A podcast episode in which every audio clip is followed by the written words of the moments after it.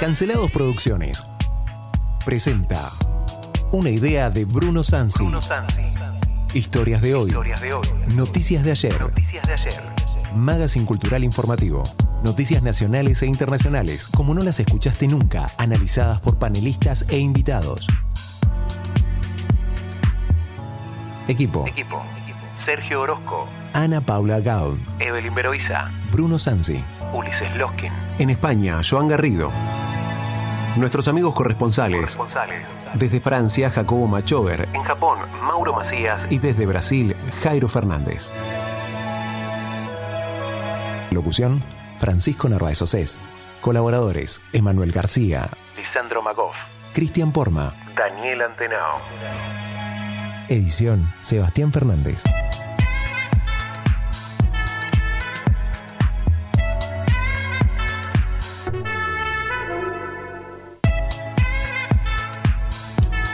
Muy buenas tardes, ¿cómo estamos hoy? Sábado 28 de octubre del año 2023 y nos encontramos en este programa Historias de hoy, Noticias de ayer. Y tenemos un equipazo impresionante hoy, el señor eh, Víctor Barría en la operación y conmigo en la mesa la profesora María Noel Guerrero. Buenas tardes. ¿Cómo estás María Noel? ¿Todo bien? Eh, bien, a pesar del viento. Y el Sergio Facundo Tigre de los Llanos recién llegado, casi volado, Orozco. La milanesa humana, cubierta de tierra, rebozado en tierra, hojas, eh, restos de polen y posiblemente algún resto humano. Sí, dicen, dicen que es el precio de la abstención. Después te explico.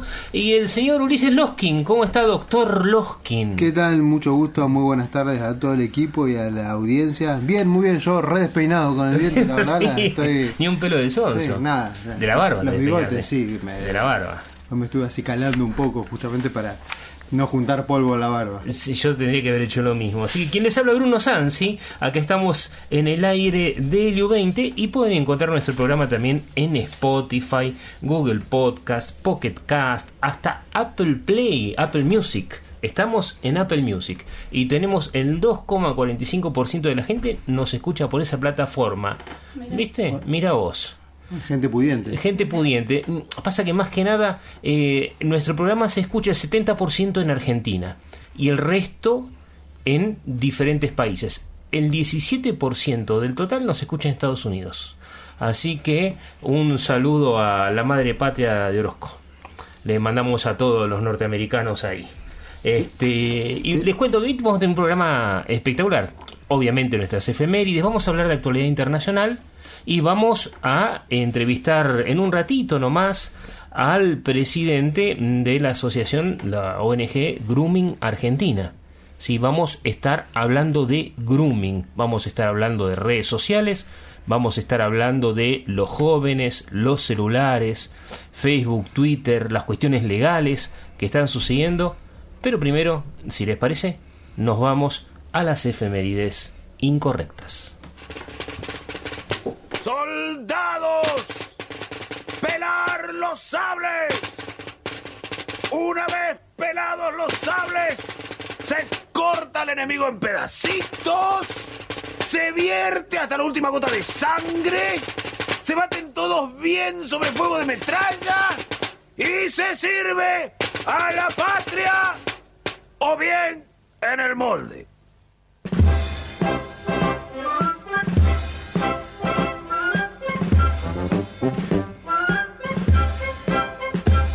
Historias de hoy, noticias de ayer. Presenta. Ya el sol asomaba en el poniente, Historias de guerra, ya el fondo surcaba el firmamento, efemérides incorrectas, y la patria, gloriosa y clara, las que nadie quiere recordar.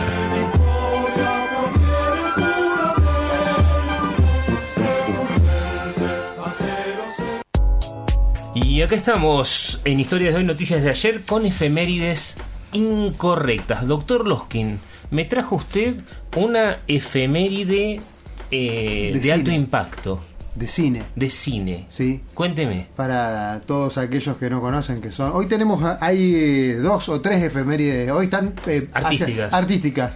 Dejamos de lado un poco el andar derramando sangre, las efemérides bélicas, que son las que más nos Ah, entonces gustan. hablemos de películas llenas de sangre. Bueno, y entonces como, siempre con el tema de la sangre, no podemos ir para otro lado. Así Pensá que, que, eres el psiquiatra, ¿no? Claro, Nosotros sí. somos los pacientes. Pero bueno, dije basta de guerra, vamos a las efemérides artísticas, entonces arrancamos con una de cine. de cine. Exactamente. Vamos a escuchar un cachetito de una película clásica. Dracula. I am Dracula. Drácula. Drácula, dice. Es It's terrible. really good to see you.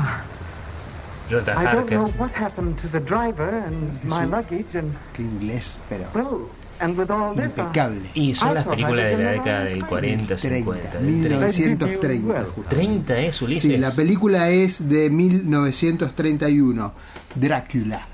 Y eh, eh, Drácula, ¿Y por qué que es como que lo dice, no, Drácula, sí, porque así lo decía Bela Lugosi, que Bela Lugosi eh, era uno de los grandes actores justamente del género de terror.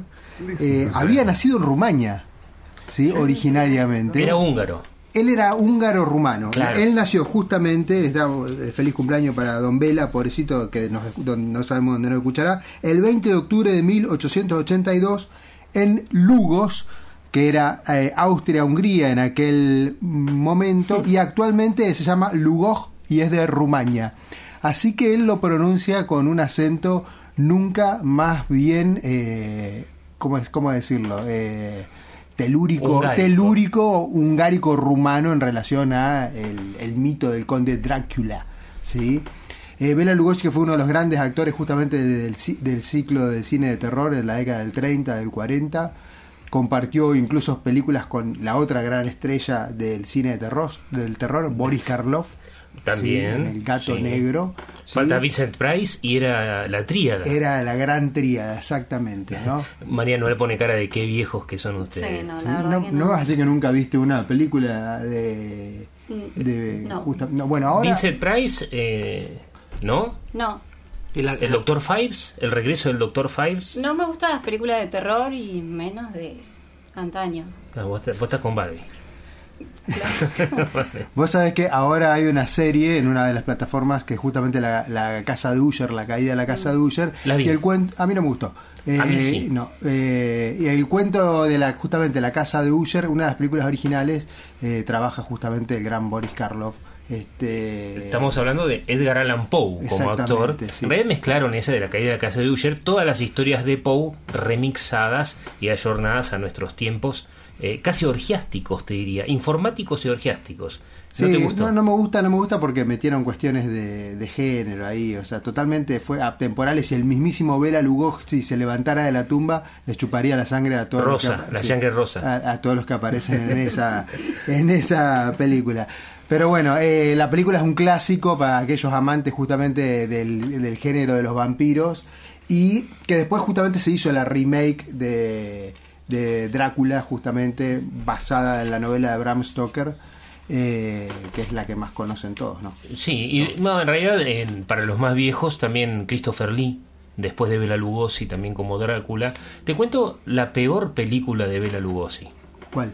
Se llama, eh, en español, les recomiendo que la busquen en YouTube porque está completa. Se llama Plan 9 del espacio exterior. Se llama Plan 9 from Outer Space, dirigida por Ed Wood. Es espectacular porque vienen del espacio exterior a conquistarnos y aparece Drácula en la película. El tipo hace de otro personaje pero hace de Drácula. Y otro hace medio de Frankenstein, un gordito que era guarda- guardaespaldas de él. Es La como, peor. es como cuando Pablo el Rockero aparecía en diferentes películas argentinas que, no te- que a veces tienen nada que ver con la original, pero bueno, él aparecía. Así, yo se vueltas. recomiendo. Eh, aparte tengo muy buena dirección, muy buena fotografía, un inglés perfecto para que quieran practicar. Eh, se llama Plan 9 del espacio exterior. Está en YouTube completa. Si quieren reírse un poco y recordar viejas épocas, es más o menos como la política argentina. Espeluznante la película.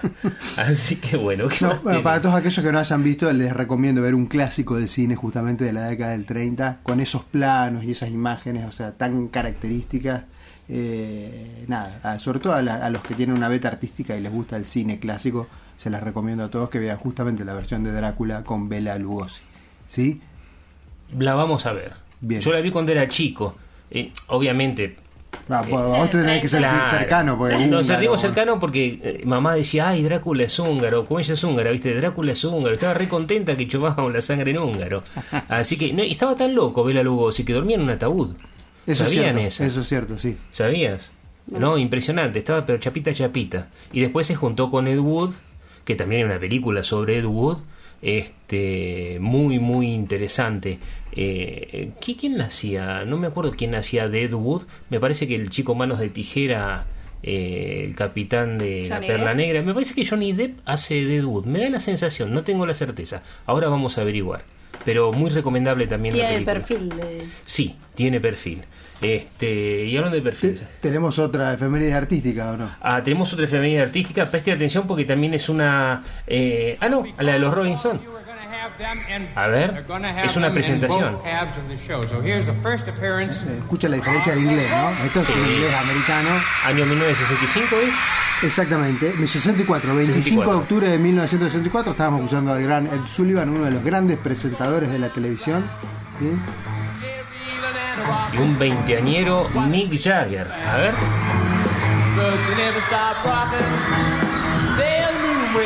De rock clásico.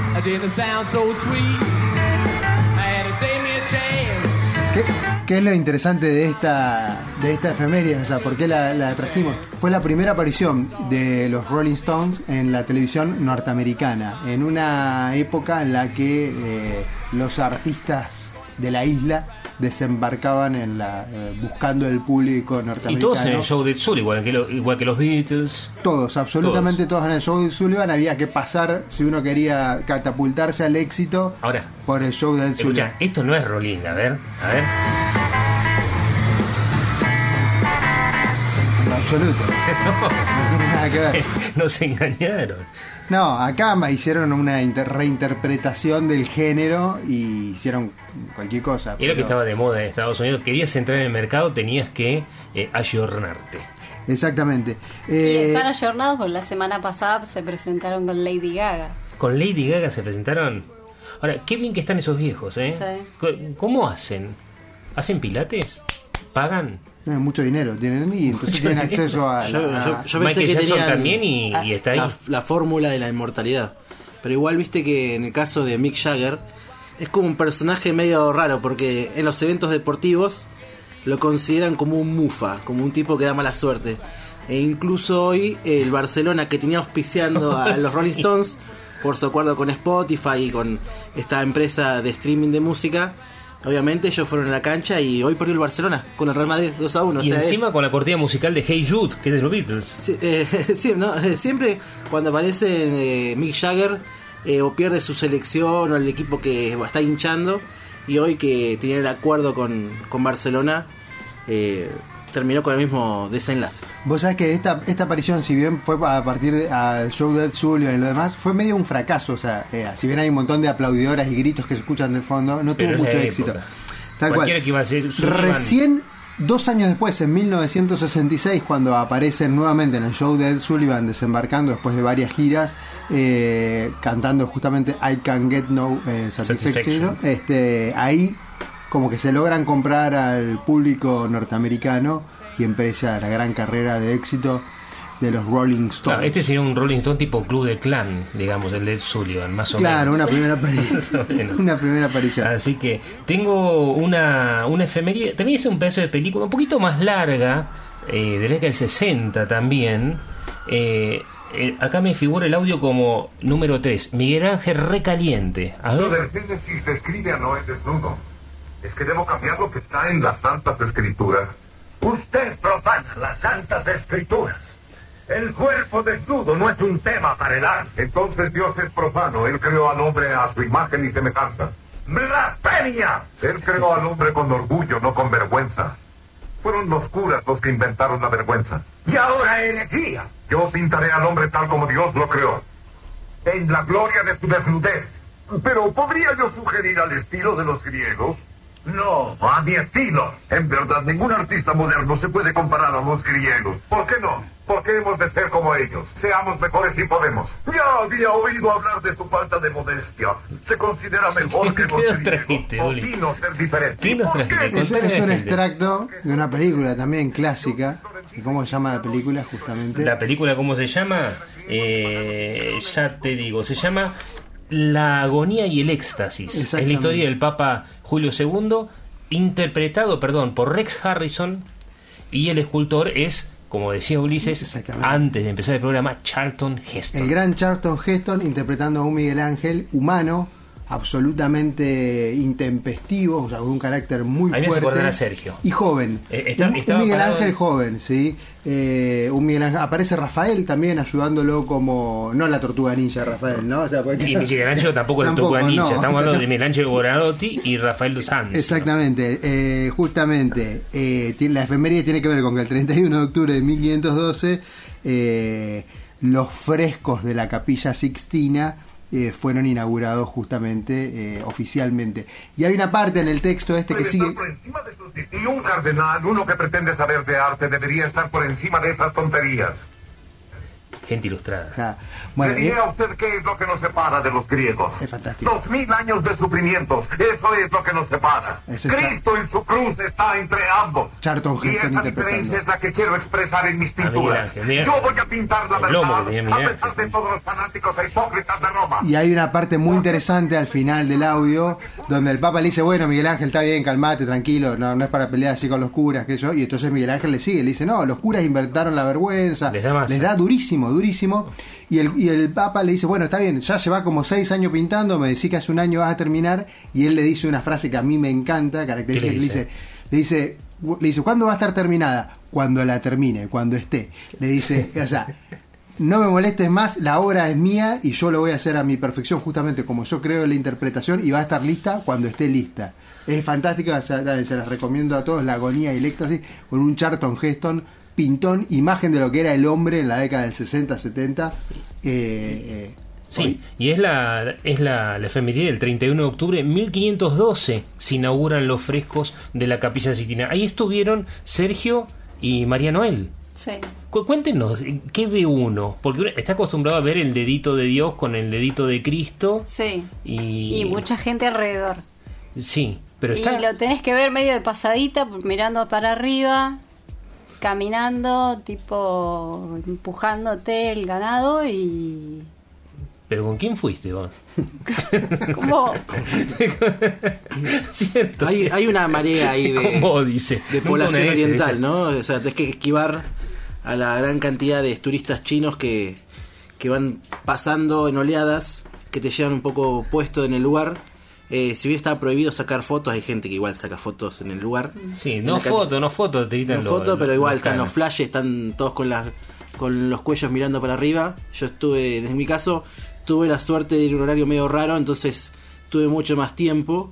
eh, y después terminé con problemas de, de cuello, porque básicamente estás todo el tiempo mirando esa, ese techo, esa que tiene una forma como de, de bóveda, como bien curvo y Pero es no muy tan- grande y se ve muy chiquito. hay tantos detalles, es como que cada vez que encontrás algo eh, terminás eh, viendo mucha información y hay muchas personas que terminan con problemas hasta incluso de, no sé si atención o algo por el estilo, Eh, hay una especie como de, de síndrome, se llama el síndrome de Florencia, donde ves tantas cosas tan importantes, tan lindas o tan interesantes que te aturdís, terminás cansado de ver tanta información. Más con el problema que tengo yo, que es eh, justamente estar con Bruno, te va explicando cada una de las cosas. Uno también estudia historia, de un poco historia del arte, un poco de historia en general, y va encontrando en cada detalle un significado diferente o incluso eh, una especie de, de disputa en- entre la mentalidad de Miguel Ángel y la mentalidad que tiene por ahí la, la religión o la iglesia católica, porque no es que es simplemente la reproducción de los intereses de las personas que bancaban este tipo de arte. Así es. Eh, bueno, vamos a la pausa y volvemos con esto y vamos a volver con eh, la entrevista de Hernán Navarro de Grumin Argentina y vamos a seguir hablando un poquito de arte, de cuestiones digitales, de viajes. Así que nos vamos a la pausa y volvemos con ustedes enseguida.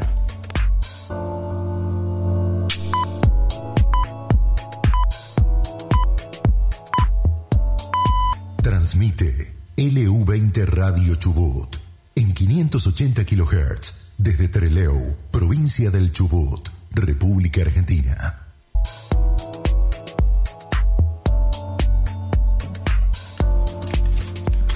Muy buenas tardes, ¿cómo están ustedes? Si no me equivoco, estamos en línea con el doctor Hernán Navarro, presidente de Grooming Argentina. ¿Me escuchás, Hernán?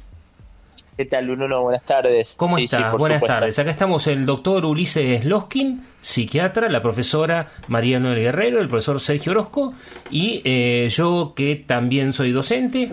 Y queríamos charlar con vos primero que nada, gracias por atendernos. Se sabemos, No, por sabemos que estuviste ayer entre Leu a las corridas, pero ahora ya, ya te volviste. Sí, sí, ya estoy en Buenos Aires. Eh, ayer estuve en, en, en Trelew, en Rawson, bueno, eh, compartiendo con colegas tuyos, con colegas de ustedes, y, y por la tarde a última hora dictando el, cierre de, de lo que fue el Congreso de Educación Digital en el marco de la campaña que venimos llevando adelante junto al Ministerio Público Fiscal, junto al Superior Tribunal de Justicia y el Ministerio de Educación, una campaña, te diría, sin precedentes en la Argentina. La verdad que estamos muy, pero muy contentos con, con lo que estamos logrando en la provincia del Chubut. Buenísimo, Hernán. Mira, eh, hay una cuestión que es como que si bien vos estás hace años trabajando esto, desde el 2014, si no me equivoco, que estás prácticamente militando la causa por, por los niños eh, que son acosados y, y participando activamente en el cambio de las políticas, las cuestiones legales, las políticas educativas, hay ciertas cosas en la radio por ahí de cual sentimos que no se hablan. Y la radio llega a todos, y no son justamente los más niños, sino a los padres, ¿no? A los padres, a los tíos, a los abuelos. Esta, esta radio, la audiencia es mayormente gente adulta. Así que por ahí yo sé que es eh, volver al inicio, pero contanos qué es el grooming, si fueras tan amable.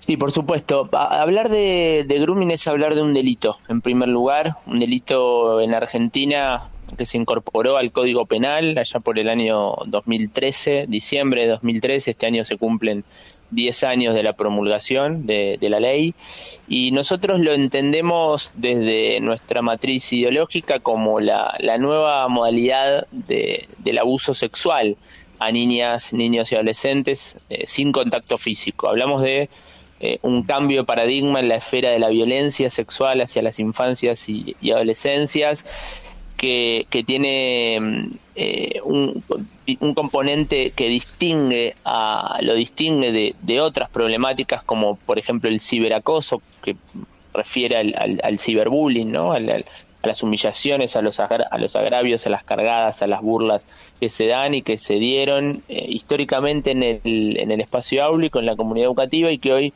se trasladan a las identidades digitales de los chicos y de las chicas. Bueno, eh, lo que distingue el ciberacoso del grooming es el componente sexual. Para que exista una situación de grooming debe haber una, un componente sexual. Esto me parece interesante, lo traigo porque eh, hay una real confusión en la sociedad respecto de el ciberacoso y el grooming. Uno es una problemática, el otro es un delito. Perfecto. Y las víctimas son niños, básicamente. Eh, contame cómo Siempre. funciona. O sea, si uno es papá eh, y no sabe de qué se trata, eh, ¿cómo alguien accede a su hijo, por ejemplo? Bueno, o a su hija. si- siempre hablamos de víctimas, eh, hablamos de niñas, niños y adolescentes. El, el segmento de edades vulnerable se comprende entre los 9 y los 13 años. Ahora, en términos de casuística, nosotros encontramos, eh, ahí, se acota ese segmento y encontramos la mayoría de las víctimas entre los 10 y los 12 años. El, perfil que comete este delito es un técnicamente es un, es un pedófilo, digamos, es una persona que siente atracción mayor de edad, lo aclaro, siempre mayor de edad, que siente atracción sexual por, por niñas, niños y adolescentes y se gana la confianza durante un proceso de tiempo que se puede ser muy acotado o puede ser muy extenso. Eh, digo muy acotado porque en la última cumbre mundial de, de seguridad de, de Facebook en Nueva York, me tocó pa- participar, eh, nos reunimos 100 especialistas de 40 países del mundo y mm, recuerdo que Save the Children, una organización muy prestigiosa en materia de protección de derechos de, de niñas, niños y adolescentes, midió en los Estados Unidos cuánto tarda una persona en lograr que mm, eh, un chico o una chica se desnude o realice actos de naturaleza sexual en Internet y el resultado fue 14 minutos. 14 Si esto lo- minutos. Sí. Si esto lo contrastamos con el caso más, eh, más extenso o, o más grave en términos de, de- permanencia de tiempo que, hemos tenido como institución, fue un caso en, en Mendoza donde la víctima desde los 11 años hasta los 16, 5 años siendo víctima sistemáticamente. Por eso te, hablo de un proceso de tiempo que puede ser muy acotado, puede ser muy extenso. El perfil se gana la confianza en cualquier plataforma digital, sexualiza la conversación de manera repentina y luego comienza ese, ese mm, eh, hay, distintas etapas, digamos, hay una etapa de, eh, de enganche, lo que nosotros técnicamente deno- denominamos el leading, el cebo, o sea, el enganche, que luego se convierte en una fidelización de esa conversación, de, esa, de ese vínculo, para pasar al- a la etapa de sexualización, donde comienza el, este, este acoso sexual y eh, termina con la el, bueno el grado de, ya digamos de vulnerabilidad eh, muy muy que ha sido permeable en, esta víctima donde hay un envío de contenido donde eh, el victimario ya eh, obtiene ese contenido y comienzan eh, las instancias de coacción digamos de, de amenazas de, de, eh, de extorsión. obligar a que a que la víctima tolere claro obligar a que la eh, a que la víctima haga algo no haga algo o tolere algo contra su propia voluntad Eh, Ulises Loskin te saluda, ¿qué tal? Eh, buenas tardes. Eh, vos recién Hola, decías Ulises. que es contra el perfil digital del niño, o sea, no es contra el niño Sí. en persona en sí, o sea, de cuerpo presente, sino con eh, a través del perfil digital. Sí, ahí es, es interesante tu pregunta. Ah, eh, tenemos que de- desmitificar, eh, yo hablo de la, de la falacia de los dos mundos. Eh, cuando hablamos del mundo virtual y del mundo y del mundo real, digamos, eh, hay un único mundo que es el mundo real con eh, construcciones que se dan desde el plano físico y construcciones que se dan desde el plano digital. ¿Qué quiero decir con esto? Que tenemos que erradicar de nuestro, de nuestro lenguaje eh, el término de lo virtual, porque lo virtual, que, que es un término que se acuñó en la pandemia, vino a instaurarse o a instaurar la idea de que de, de- de- este, de, este, de este ecosistema de Internet, pero desde una premisa falsa, porque lo, lo virtual, eh, etimológicamente, lo virtual es eh, algo de existencia aparente, cuando en realidad eh, lo que sucede en Internet, en este ecosistema de Internet, en el mundo digital, eh, es real. Es decir, Internet no suaviza o atenúa algún tipo de impacto o algún tipo de violencia. Por eso tenemos que hablar de identidades digitales. Esto, esto me parece interesantísimo que lo podamos incorporar como sociedad. Y lo pongo en un ejemplo muy cortito. Yo no le, no le brindo la posibilidad a mi hijo para que tenga Instagram, una cuenta en Instagram o en TikTok. Yo en realidad eh, acompaño una decisión o, o le otorgo eh, ese acompañamiento o esa decisión de que mi hijo o mi hija asuma, en todo caso, asuma una identidad digital en Instagram o una identidad en TikTok, por nombrar dos plataformas de las más utilizadas hoy en día. Entonces creo que eh, el concepto de, de identidad digital hoy las infancias lo están asumiendo desde el momento que eh, obtienen su primer teléfono propio. Y esto en promedio hicimos un estudio muy grande, muy, muy revelador en, en- en nuestro país durante todo el año 2022, que nos arrojó como resultado que en promedio a los nueve años de edad los niños y las niñas obtienen su primer teléfono propio. Yo entiendo este acto como eh, una emancipación digital. Considero que los niños y las niñas se emancipan digitalmente en términos de responsabilidad de sus padres desde el momento que asumen tamaña, tamaña responsabilidad al tener un teléfono Sí, propio. pero por otro lado vos solés decir que también son huérfanos digitales. Sí, esto lamentablemente lo, lo venimos sosteniendo hace muchos años. Eh, me, me- me dolió acuñar este término hace No, es que es excelente. muchos años en la Argentina. Sí, pero fundamentalmente eh, me, me duele sostenerlo. Verdaderamente, hoy lo que estamos observando en términos gráficos eh, y en términos eh, de, una imagen para que para que quienes nos están escuchando puedan visualizar un poco más y un poco mejor el cuadro de situación, trato de representar un, un puente roto. De un lado están los niños, niñas y adolescentes con las destrezas, con las habilidades, con los manejos, pero con las nulas percepciones del peligro. Es decir, los chicos y las chicas no se imaginan de quién o de qué se tienen que cuidar en Internet porque no hay un reconocimiento. O sea, ni, ni siquiera estamos hablando del estadio del conocimiento que es posterior al estadio del reconocimiento. Y del otro lado del puente estamos el mundo adulto, las personas adultas que no solamente no tienen la habilidad, no tienen la destreza, no tienen el manejo, sino que incurren en una falsa percepción de la seguridad. Un padre, una madre, eh, un abuelo, una abuela entiende, una familia entiende que porque mi hijo o mi nieto esté en el mismo espacio físico conmigo, no habría un peligro in situ, porque cerré la puerta, porque trabé la ventana, no hay un peligro latente.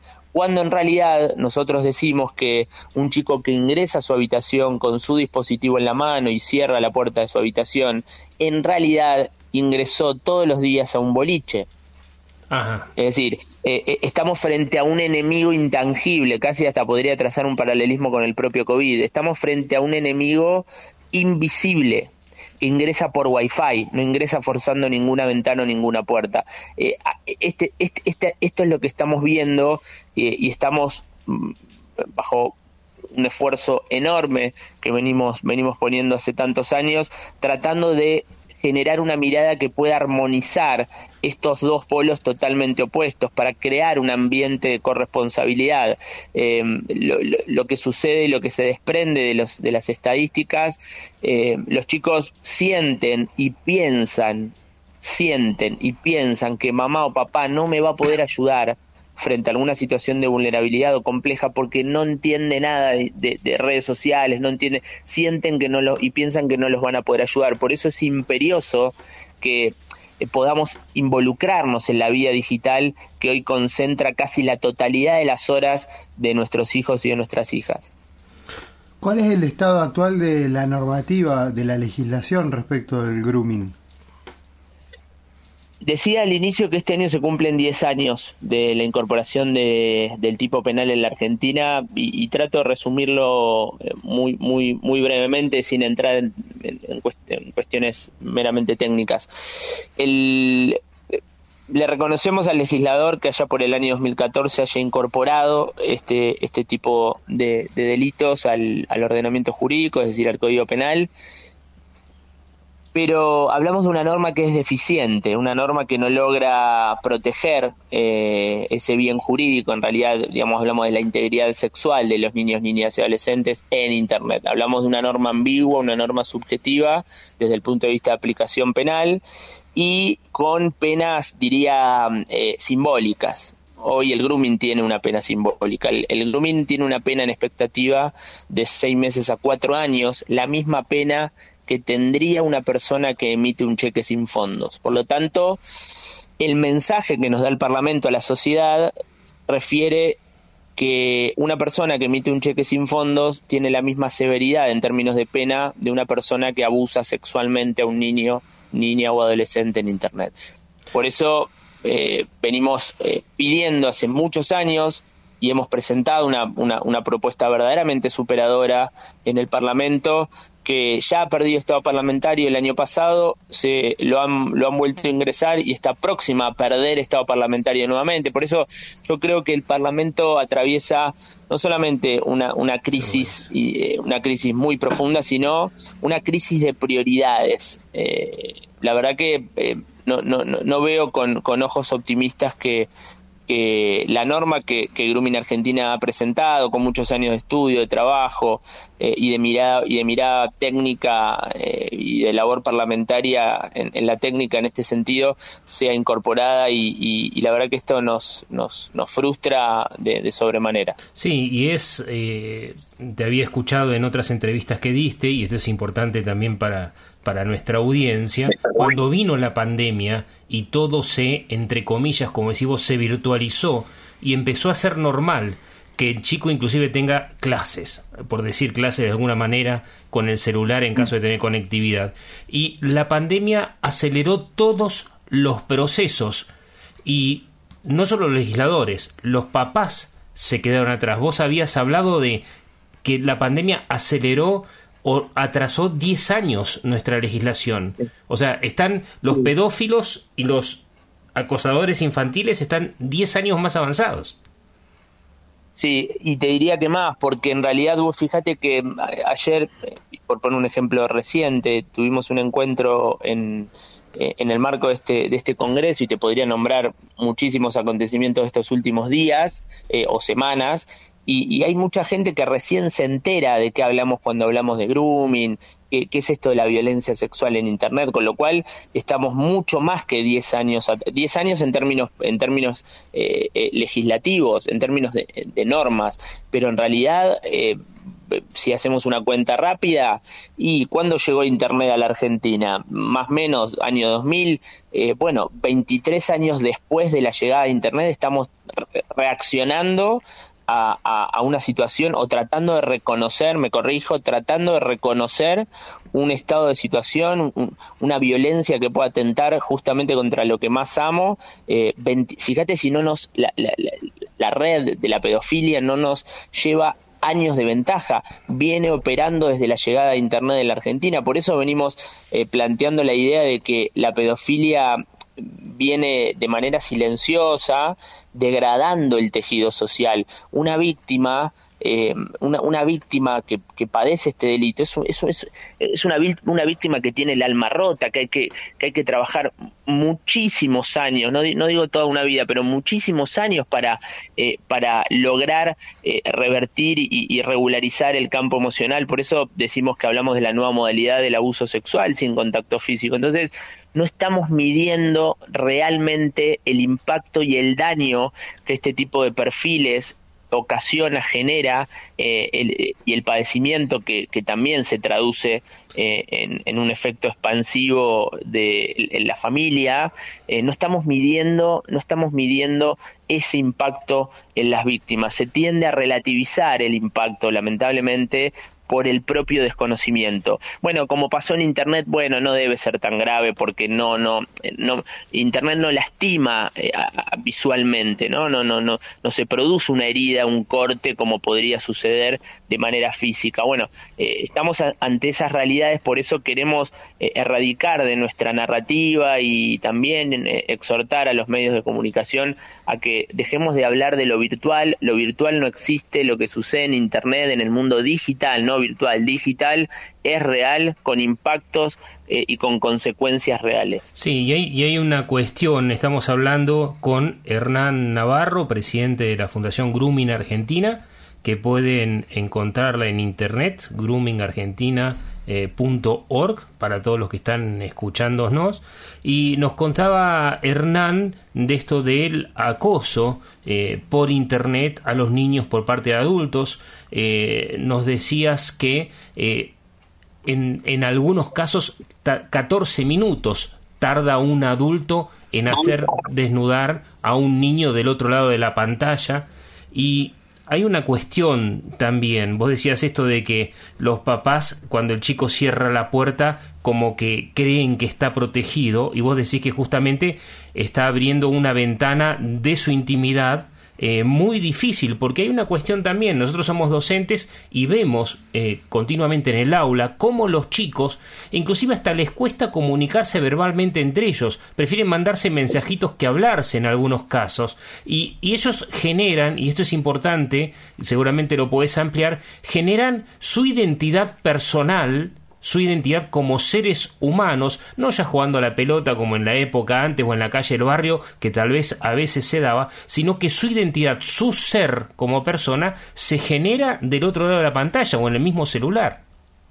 Bueno, e- eso, esa es la definición que daba hace un ratito respecto de la identidad digital. Eh, la identidad digital se construye, insisto, desde el momento que eh, asumen esa responsabilidad enorme a los nueve años de, de tener un teléfono, un teléfono propio, un dispositivo móvil propio, porque, eh, y analicemos juntos, tal vez ese niño que a los nueve años eh, tiene su primer teléfono propio es ese mismo niño que ni siquiera sabe cómo cruzar una calle. ¿no? O sea, un niño que no sabe cruzar una calle es ese mismo niño que todos los días está en contacto con personas desconocidas, personas adultas, con situaciones posiblemente y seguramente por el propio mal manejo y desconocimiento adversas. ¿Y, y qué quiero decir con esto? Eh, podría abrir muchísimas aristas. Abro, abro una. Eh, nos preocupa de sobremanera el, acceso prematuro a los sitios pornográficos por parte de los niños y de las niñas, ya sea por mala praxis, por error no forzado, por negligencia por parte del mundo adulto. Eh, bueno, nos sorprendería las edades eh, que, los niños y las niñas acceden a sitios pornográficos. Hablamos de 5 años, 4, 6, 7. Eh, la verdad es que eh, estamos, estamos en un momento donde, eh, y, me alegra que, que, ustedes como docentes estén tomando el tema, porque estamos frente a una realidad eh, innegable y, esto no es responsabilidad de los docentes, sino responsabilidad de aquellos o aquellas funcionarios que eh, deberían promover políticas públicas tendientes al reconocimiento de, la, de, la, educación digital. La realidad es que partimos de una premisa donde hoy son las y los alumnos quienes tienen conocimientos superiores a los de sus propios docentes en materia de competencias digitales. Eh, fíjense cómo la cultura de la enciclopedia, eh, prácticamente con el, dominio, el poder bajo el brazo, el docente en el aula, eh, ha, ha, quedado en el olvido, dado que hoy un chico con su dispositivo, con su, con su notebook, llega a, a su casa, se conecta y puede poner en duda todo aquello que escuchó en el espacio áulico. ¿no? Eh, por eso este, momento histórico nos debe interpelar desde el punto de vista profesional y desde el punto de vista docente para eh, generar una estrategia, una estrategia distinta de cara a, la vertiginosidad, al advenimiento de las tecnologías, porque eh, siento que nos hemos quedado con recetas del siglo pasado cuando hoy eh, esta generación de niños, eh, niñas y adolescentes eh, tiene, tiene otra concepción respecto de las tecnologías y respecto de eh, eh, la, la, transversalidad de las, de las, tecnologías en su vida. Por eso esto nos debe interpelar desde el campo docente para eh, crear nuevos ambientes y crear nuevos escenarios que nos permitan guiar, que nos permitan acompañar, que nos permitan eh, fusionar desde otro, desde otro lugar. Sin duda estamos frente también a, a un cambio trascendental de época y, y, de paradigma en materia educativa. Do, eh, dos preguntas te hago, Hernán, eh, Ulises, nuevamente. Eh, Hola, una, en lo que es la currícula de, de educación sexual de la escuela, ¿no? Que tanto se sí. habla. se habla de grooming y dos, ¿qué herramientas o de qué manera se puede prevenir todo esto? Mira, la, educación sexual integral es una, a mi criterio, es una norma de, es una norma de excelencia, solo, solo que a hoy, a hoy, eh, atemporal. Se ha convertido en una, en una norma temporal. Bueno, hablábamos algo, ¿no? Hace un ratito de las normas, cómo han quedado obsoletas cuando, cuando se ven transversalizadas por la vida digital. ¿Y cuál es el fundamento? La ESI, la ley de ESI llegó en el año 2006 a la Argentina cuando ni siquiera existían las redes sociales. Es decir, Facebook, que fue la primera red social que llegó a nuestro país, eh, llegó en el año entre el 2007 y el 2009. Entonces, yo creo que a la ESI le falta un eje, el eje de la perspectiva digital. El eje de la perspectiva digital para que las niñas, los niños y adolescentes puedan, puedan comprender que una persona que le envía fotos de sus genitales por un mensaje directo en cualquier plataforma digital está abusando sexualmente eh, y, es una víctima. ¿no? Entonces me parece que en ese sentido eh, la, la, ley de ESI, que insisto, me parece una norma eh, de vanguardia, que a hoy se ha convertido en, una norma, en una, en una ley atemporal, porque justamente no dispone de, este, de este eje tan trascendental hoy para la vida de, de las infancias y de las adolescencias, eh, creo que habría que, pensar en, en, una actualización sin lugar a dudas, sin lugar a dudas. Así también lo venimos planteando con, con algunos actores de, del Parlamento para que efectivamente las develaciones es algo que nos sucede a nosotros como institución, eh, más allá de dejar capacidad instalada, a lo que apostamos es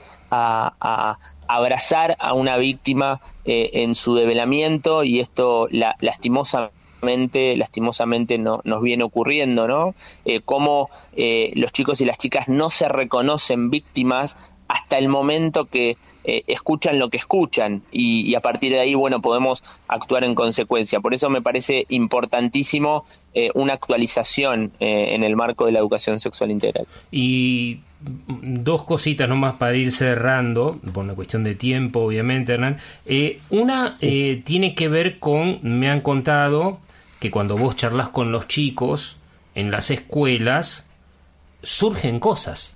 En el mismo momento en que vos hablás, los chicos se manifiestan. ¿Qué cuestiones manifiestan? Bueno, de todo tipo, de todo tipo. La, las más graves, o, la más grave, la que acabo de mencionar, ¿no? Un develamiento. ¿Qué es un develamiento? Eh, bueno, eh, un, un, develamiento es contar, cuando alguien me cuenta que eh, está siendo víctima o que lo fue y que no se lo pudo contar a nadie, ni, ni a su mamá, ni a su papá, ni a su psicóloga o psicólogo. Eh, de estos casos te podría contar cientos y cientos.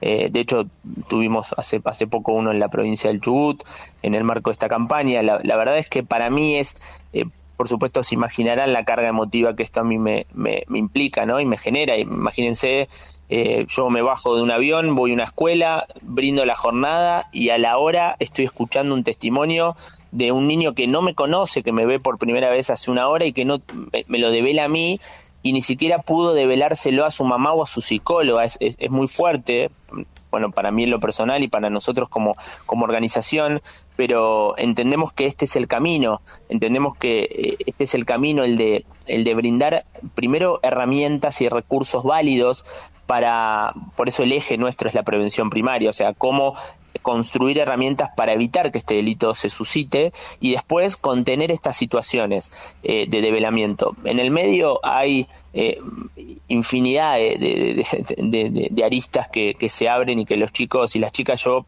eh, les cuento, yo no llevo un PowerPoint o, o, o, algo, o algo, no me, no me, no me eh, no me apoyo en alguna en algún slide, sino que busco la interacción permanente. En esa interacción permanente, eh, sobre todo con auditorios muy grandes, bueno, surgen eh, casos de, de, todo tipo, de todo tipo, de, desde situaciones de ciberbullying hasta cuestiones relacionadas con retos virales, qué pasa con los juegos, no mencionamos los juegos online y hoy eh, entendemos que el escenario, el primer escenario de, de construcción de confianza de la pedofilia para luego cometer el delito se da a través de las plataformas de juegos online. Eh, una persona, eh, digamos, un pedófilo se gana la confianza en un juego online y luego continúa, tenemos medido que esos escenarios luego continúan en primer término en WhatsApp y en segundo término en Instagram, cuando las tres plataformas de, de mayor eh, casuística se corresponden con Minecraft, con Free Fire y con Roblox. Esta última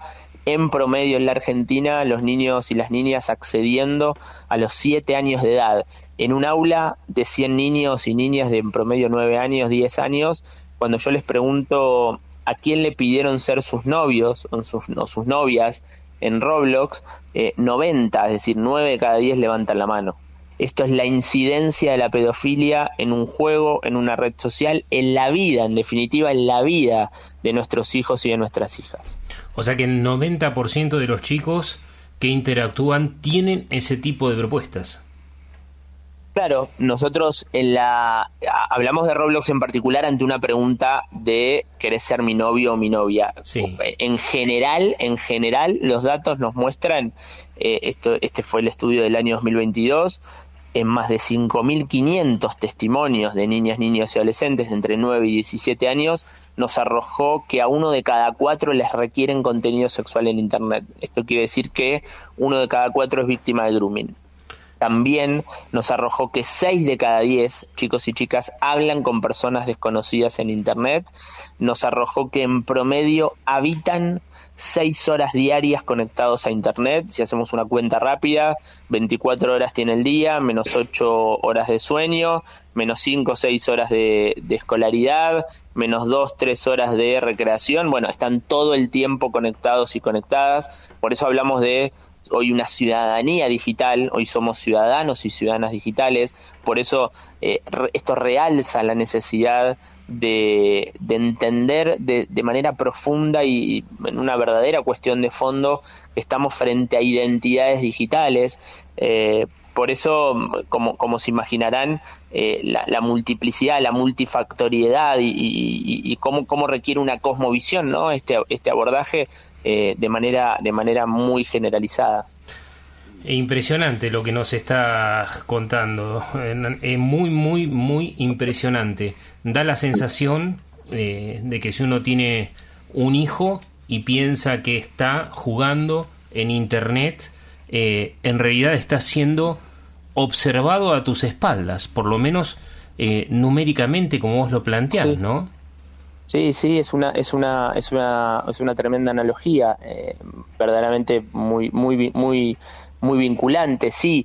Eh, por eso, eh, por eso uno, uno trata de, no plantear escenarios, escenarios catastróficos, escenarios, pero sinceramente lo digo, Bruno y, equipo, cada vez nos cuesta más porque hace, hace una semana, dos semanas que venimos advirtiendo, eh, estuvimos participando hace un mes en, un evento muy, pero muy importante en la Unión Europea, en Ámsterdam, con Europol, con actores de relevancia, Europol, Interpol, eh, algunas plataformas como Discord, y bueno, coincidíamos en la mirada de, de cómo estamos mirando con muchísima, con extrema, diría, con extrema preocupación la incidencia de la inteligencia artificial eh, para la para el crimen organizado. ¿Y, qué quiere decir esto? Eh, el, grooming em, alimenta lo que se mal conoce como pornografía infantil. ¿Por qué se mal conoce o se mal llama? Por la sencilla razón de que los niños y las niñas en todo caso, por supuesto que no son actores o actrices porno, sino que en todo caso son víctimas de abusos sexuales. Por eso hay que erradicar eh, en, la lógica o desde la lógica de que el lenguaje construye realidades, desde que, el lenguaje construye escenarios, hay que erradicar este término, este, este, este, este esta conjugación em, contradictoria desde la elocuencia, digamos, desde la verbalidad, que es la pornografía infantil. Eh, hay que hablar del material de abuso sexual de niñas, niños y adolescentes. En ese marco, la inteligencia artificial eh, ha logrado y está logrando permitir que un delincuente sexual ya no solamente pueda producir el material, producir es fotografiar o filmar, sino que pueda programar o fabricar el material y no solamente y no solamente de una de una persona, de un niño, de una niña o adolescente real de carne y hueso, sino de un niño, niña o adolescente simulado. Esto en Argentina no es delito, lamentablemente, en el año 2023 aún no se considera un delito.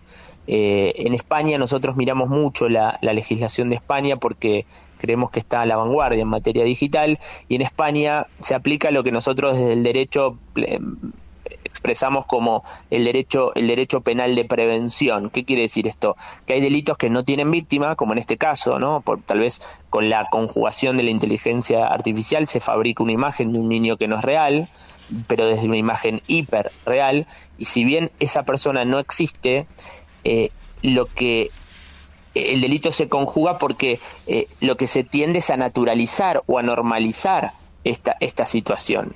O sea, no hay una persona real víctima, pero el mensaje, en este caso la víctima es la sociedad. Bueno, estamos, mm, nos aproximamos, por supuesto, a, esta presunción que, se da en países como Reino Unido, en países como España, y, también vamos a trabajar y estamos trabajando fuertemente en promover una norma que contemple este tipo de situaciones porque ya se están conjugando y no solamente desde el crimen organizado, sino desde alumnos con destrezas en materia de inteligencia artificial que desnudan a sus compañeras de curso y que luego esto genera un impacto tremendamente eh, negativo en, las víctimas. Así es. Bueno, Hernán, y la última pregunta, por una cuestión de tiempo básicamente, eh, ¿qué hacer cuando vos detectás que tu hijo, tu alumno, eh, un ser querido o simplemente eh, de forma ocasional te enterás que puede estar sufriendo eh, grooming, ciberacoso y cómo se actúa? Bueno, en primer lugar, al, contrariamente o contraintuitivamente a lo que hoy la sociedad, en, una primera interpretación, en, una, en un primer reflejo, acciona, que es bloquear el perfil, justamente esto es lo que no hay que hacer. O sea, no hay que bloquear el perfil, hay que frizar esa conversación, es decir, no continuar con la conversación. Hay que realizar capturas de pantalla, no están, no están de más, más allá de que jurídicamente pueden estar cuestionadas mm, en términos de prueba. Hay que copiar siempre la URL del perfil del delincuente sexual. Siempre copiar la URL. La URL es como el ADN de una persona en términos digitales. Es la dirección de eh, su casa con su DNI, digamos. Claro, es como el DNI, porque mm, eh, en realidad eh, el perfil por lo general tiende a actuar desde, desde lo apócrifo, ¿no? Desde, desde, la, desde la falsedad, desde, desde una falsa sensación de anonimato, también lo digo, pero actúa camaleónicamente. Em, entonces, si hago capturas de pantalla y el perfil va cambiando su, su nick, su avatar, su nombre, bueno, me va a arrojar siempre resultados distintos y, no se corresponde, no, no se podrían corresponder con, con la persona real que estaría detrás de esas cuentas. Por eso siempre hay que copiar la URL y tanto la justicia como las fuerzas de seguridad tienen, tienen los mecanismos eh, para eh, congelar esos perfiles por hasta seis meses hasta que eh, el proceso judicial avance. Buenísimo.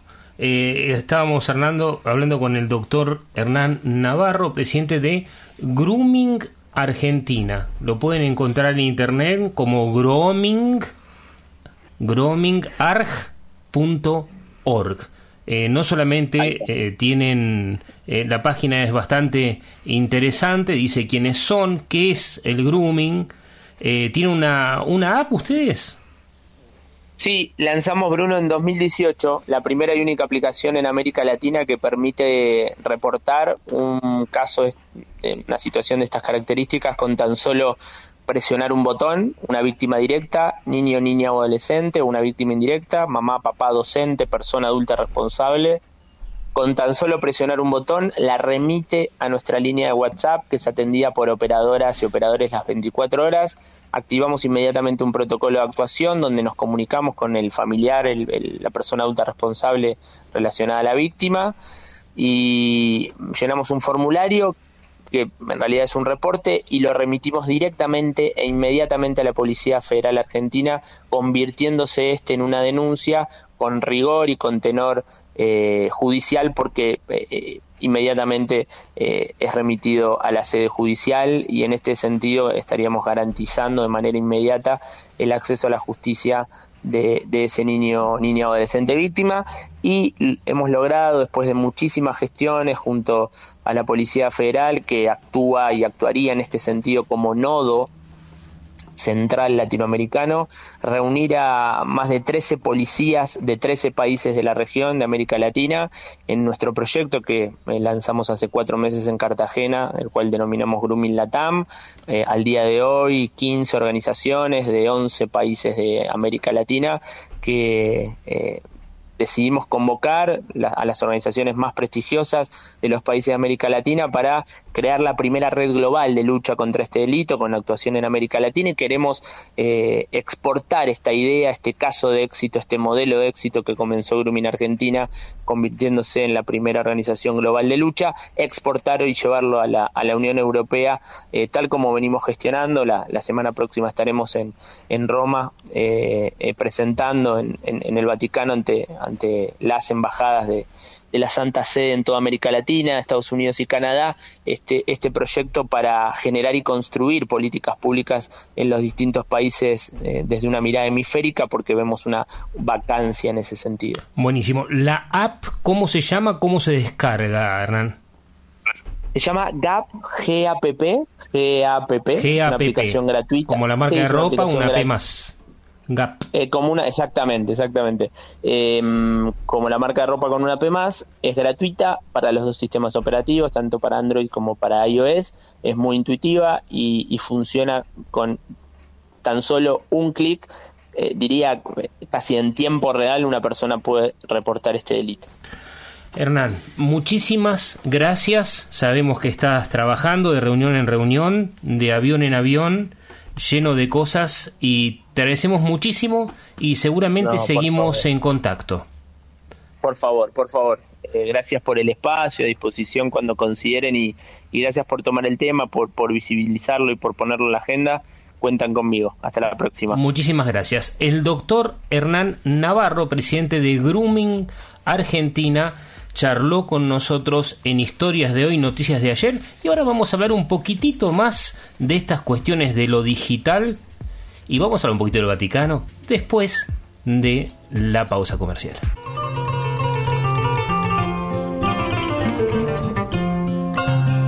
Momento Kalashnikov. Momento de opinión. Momento editorial. Actualización e informes de conflictos internacionales.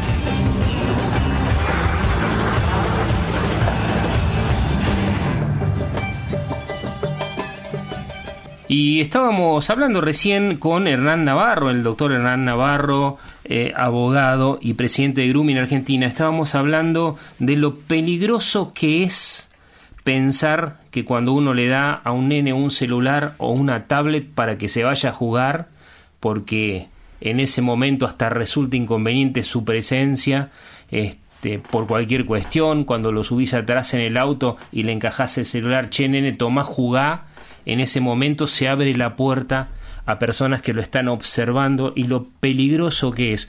Estábamos hablando... que en general se, se le da un celular a un nene justamente por una cuestión de seguridad. eh, qué, qué locura, ¿no? Que, Para saber dónde está, a qué hora vuelve, qué sé yo. Y pasa esto. pasa esto. Eh, hasta y se comunican con ellos de diferentes maneras, ¿no? Y esto de la identidad digital, que decía en realidad eh, uno forma, conforma su identidad en- relación a los demás, ¿no? El chico jugando en la escuela, en el barrio, eh, haciendo diferentes actividades. Pero acá vos podés llegar a cometer error de dejar que tu hijo forme su identidad con un delincuente. O sea, y que ese delincuente sea su referencia. Y él hablaba durante cinco años en algunos casos, con una persona extorsionándote el otro lado de la pantalla y no tener a quien contárselo y ni siquiera saber que está mal. ¿No? O 14 minutos que tarda en desnudarte eh, una persona desconocida del otro lado del celular. Es realmente, es impresionante. Y, y- y ustedes en el aula, eh, ¿cómo lo ven eso? O sea, ¿cómo, cómo ven la cuestión de la comunicación con los chicos, con los celulares? Es muy normal. Sí, y es constante, esto es todo el tiempo. Hay chicos que están, nunca escuchan mi voz, por ejemplo, cuando yo estoy dando la clase, porque están todo el tiempo con los auriculares y conectados en otro mundo completamente distinto del, del que está pasando en el aula. Bueno, hoy sabemos que el mundo aparte es súper inseguro. O sea, es un mundo que muchas veces los destroza. ¿Qué produce el grooming? Eh, contame, Ulises, que sos psiquiatra. ¿Vos matrícula profesional, doctor Loskin? 3351. Eh, 3351. Sí, estaba leyendo acá ¿Qué una nota que, que trajiste, Bruno, una de la Nación y otra del país. Eh, una que habla de la mega denuncia que, hizo, que le hicieron varios estados de Estados Unidos a, a la Meta Esta Meta- semana fue. Sí, a Meta es WhatsApp e Instagram. Y 31 otra- estados, o sea, 31, digamos como provincias, Sí. como pequeñas naciones, dijeron, señores, ustedes le generan adicción a mis hijos, problemas mentales, problemas en su salud. eh, Sí. y Ahora, ahora va, está, y eso tiene un fundamento biológico. Y la otra nota que tiene un título un poco más complejo que dice hay que prohibir los móviles hasta los 16 años. Dos cosas. Hoy en día ya está eh, codificado y reconocido como una enfermedad lo que son las adicciones sin sustancia, donde antes se incluía a la ludopatía, el comportamiento del juego ¿Por qué sí, patológico. sin sustancia? ¿Qué es una adicción sin sustancia? Claro, una- justamente esto. El modelo característico que nos venía acompañando desde hace años era la ludopatía, o sea, era aquel que era adicto al juego, al juego patológico. ¿Sí? Hoy en día, cuando uno estudia este nuevo concepto o este nuevo grupo de trastornos que aparecen, que son las adicciones sin sustancia, aparecen justamente las dependencias a el consumo de internet, a el consumo de redes sociales o a justamente diferentes grupos o juegos el gaming y de este estilo. Y lo que se ve es que en el cerebro el uso patológico de, de cualquier tipo de gadget o dispositivo digital o electrónico genera las mismas modificaciones que genera una sustancia psicoactiva. ¿sí? Está Eh, diciendo que el celular eh, jugando te genera la misma dependencia que la cocaína. Exactamente, exactamente. Y Así tiene que ver con las vías neurobiológicas, o sea, principalmente con un circuito eh, dopaminérgico, la vía córtico nigroestriatal se llama, o sea, eh, no importa el nombre, pero... Es el nombre eh, ñoño Sí, ese. claro. eh, tiene que ver con cómo los excesos y vendría a ser los picos de dopamina que se producen en nuestro cerebro, que es una de las hormonas principales involucradas en el circuito del placer, ¿no? O sea, va a dar lo mismo a tu cerebro, le da exactamente lo mismo. Lo que quiere tu cerebro es recibir su dopamina. No le interesa si es con chocolate, con sexo, con WhatsApp, con Instagram, no le interesa. O sea, va a ir a lo que le resulte más sencillo o que tenga a disposición.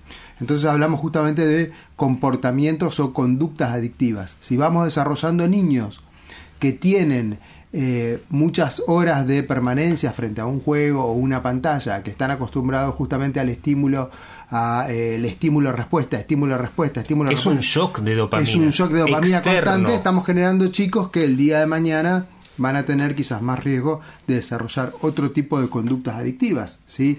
Eh, estos jueguitos que uno los ve con el celular, que uno los ve que están con el dedo tiqui, tiqui, tiqui, tiqui, tiqui, Sí. Bueno, eso es terrible porque es... eh, hay, una, eh, hay una cuestión de ejercicios o a- experimentos que se hacían con monitos que le daban comida con cocaína y el monito apretaba la palanca y lo único que le importaba era eso. Y bueno, es exactamente lo mismo. O sea, los chicos recibiendo su recompensa que el cerebro la traduce justamente en su dosis de dopamina que requiere para eh, o sea, obtener lo que el cerebro quiere, sí que es la satisfacción inmediata. Justamente por eso aparecen estas recomendaciones de prohibir los móviles hasta los 16 años. Yo no hablaría de prohibir, porque los chicos ya son nativos digitales. Los, eh, los teléfonos son parte de su vida, es como hablaba recién Hernán, ¿no? O sea, ellos construyen su identidad en un binomio real digital, ¿sí? Eh, y nosotros no le podemos prohibir la herramienta de acceso a eso. Imagínate si eh, a tu generación, a generaciones anteriores, le prohibirían, los hubieran prohibido, no sé, la lectura, para decirlo de alguna manera. O sea, el, el lugar con el cual vos accedías a otra información, a otro mundo, o te vinculabas con otra cosa. Hubiese sido una locura. Bien, de hecho, en algunos momentos de la historia humana lo O fue. sea, no se puede prohibir. No, el, No, no el móvil. no el móvil. El tema es regular, sí, y existen las herramientas digitales, ¿no? O sea, con los filtros y lo demás para eh, ir corrigiendo estas cuestiones. Eh, yo hago una consulta porque hablaban de esto de la prohibición de redes sociales para menores de 16 años. Pero tengo entendido que las plataformas estas se escudan en que, bueno, uno para crear un perfil tiene que ser mayor de edad. Y uno acepta un montón de términos y condiciones al crear un perfil de que, bueno, uno da su- una especie de, entre comillas, declaración jurada virtual en la cual dice, bueno, soy mayor de edad, sé que mis datos pueden aparecer en tal lugar, que mis fotos eh, pueden ser utilizadas para campaña de publicidad, cosa que nadie lee, me incluyo muchas veces en... El ahora- acep- acepto términos y condiciones, sí. No. Ahora estoy medio paranoico, en realidad ahora estoy deseleccionando todas las cosas, ni los, ni los famosos cookies de las páginas acepto, pero eh, la, por ejemplo Meta, que comporta el, o forma parte WhatsApp, Instagram y, Y Facebook, como sí. un conglomerado bastante grande, eh, ellos me imagino que se van a escudar con, bueno, nosotros hacemos una plataforma, una red social para gente adulta. Sin embargo, los que participan en Instagram principalmente son, además de adultos, muchos menores de edad, ¿no? Eh, ¿Qué hacemos en ese caso? ¿Cuál es la recomendación que se hace? Intuyo que lo que planteaba recién el entrevistado es justamente estar y acompañar a, los menores de edad en su tránsito, en su parte, en lo que sería Internet, ¿no? En todo ese mundo eh, bastante raro y también conflictivo también, porque no es que simplemente es una, un lugar, una Claro. nube ideal. Es que lo, que lo que plantea Sergio, que ahora Ulises seguramente nos va a decir, son dos problemas distintos. ¿Sí? Uno, lo que hablábamos con Hernán, que es el tema del ciberacoso, del grooming. ¿no? El tema de la sexualización de los niños y sacarle información. Y el otro es la misma existencia de estas plataformas. Vos decís, te, te advierten de cosas cuando decís acepto y vos no lees las condiciones. ¿sí? Ellos cuentan con eso. Pero este juicio que le están haciendo a Meta ahora en Estados Unidos es porque supuestamente ellos no usan tu información y te están mintiendo cuando te dicen que no la usan, cuando la cruzan y la venden, y también te dicen que no produce problemas de salud. Y es, en realidad, son adictivas. Entonces te están mintiendo, aunque diga yo acepto, el engaño igual está. Por eso, imagínate que 36 fiscales genera- 31 fiscales generales de 50 estados norteamericanos dicen, señor Zuckerberg, usted nos engañó está destrozando nuestras juventudes, nuestras infancias, y se relaciona, en última instancia, en última digo, porque es lo más trágico, estoy viendo las estadísticas de suicidio de jóvenes y adolescentes, cosa que ya hemos charlado. El hecho de la consecuencia del grooming e inclusive el uso indiscriminado de las redes sociales hace que vos destroces tu ser, que vos básicamente no tengas amor propio, que te sientas poca cosa, que te sientas desamparado, que sientas que el otro es mejor. Cuando vos mirás, fíjate que en las redes sociales todos fingen felicidad. Si vos entrás y mirás el Facebook o el Instagram de cualquier persona, wow, es el mundo de la felicidad, todo haciendo carita y sonriendo, gente feliz. Y es lo más alejado de la realidad, ¿no? ¿Cuántos casos de chicos hay que se suicidan cuando les banean, es decir, les cierran sus cuentas virtuales de videojuegos, por ejemplo? Porque muchas veces, como decíamos recién, la identidad de la persona transita por ese espacio, el espacio del Internet. Al perder esa parte de su identidad, muchos se ven despojados hasta incluso de, de su carácter de ser como persona única, porque capaz piensan que ese es el lugar. Cuando vos decías, por ejemplo, lo de los, de los shocks, estos de dopamina, ¿no? De esta liberación de placer. Eh, se han hecho muchas advertencias con videojuegos, como por ejemplo eh, los de fútbol, el FIFA, en el cual antes, por ejemplo, vos agarrabas y jugabas un partido y bueno, metías un gol, jugabas con tus amigos. Y bueno, es un videojuego que ha quedado un poco estancado en el tiempo y ha intentado renovarse. Por ejemplo, con la, la venta de algunas cuestiones, puedes comprar skins, es decir, puedes comprar camisetas, a veces el juego te las regala, de vez en cuando tenés un circuito en el cual te regala o monedas o jugadores, esas cosas. Te genera la Y vos estás todo el tiempo pensando o estás pendiente de, bueno, si yo juego tantos partidos, me voy a ganar, no sé, eh, a Ronaldinho del año 2002. Pero claro, vos entras en un circuito en el cual vos todo el tiempo necesitas una recompensa eh, casi física, decir, bueno, yo tal día, yo ya sé que voy a conseguir, no sé, tantas monedas para poder comprarme al jugador. que ¿Cómo sé. sabes estas cosas? Perdón, ¿cómo sabes estas cosas, Sergio? Y eh, conozco estas cosas porque eh, he, he jugado al videojuego. Eh, además, eh, he visto los cambios a través del tiempo de lo que ha sido esta plataforma. Y muchos chicos juegan en red, entonces te van, te van comentando y te dicen, bueno, tengo tal jugador, conseguía, no sé, a Messi, y todo eso, uno se entera. Bueno, esto lo vamos a tener que seguir porque se nos acabó el tiempo en el programa. El señor Barría nos dice, el caballero, que nos estamos yendo. Ahí las 18 horas en punto. Nos vamos, nos encontramos el sábado que viene. Muchísimas gracias a todos.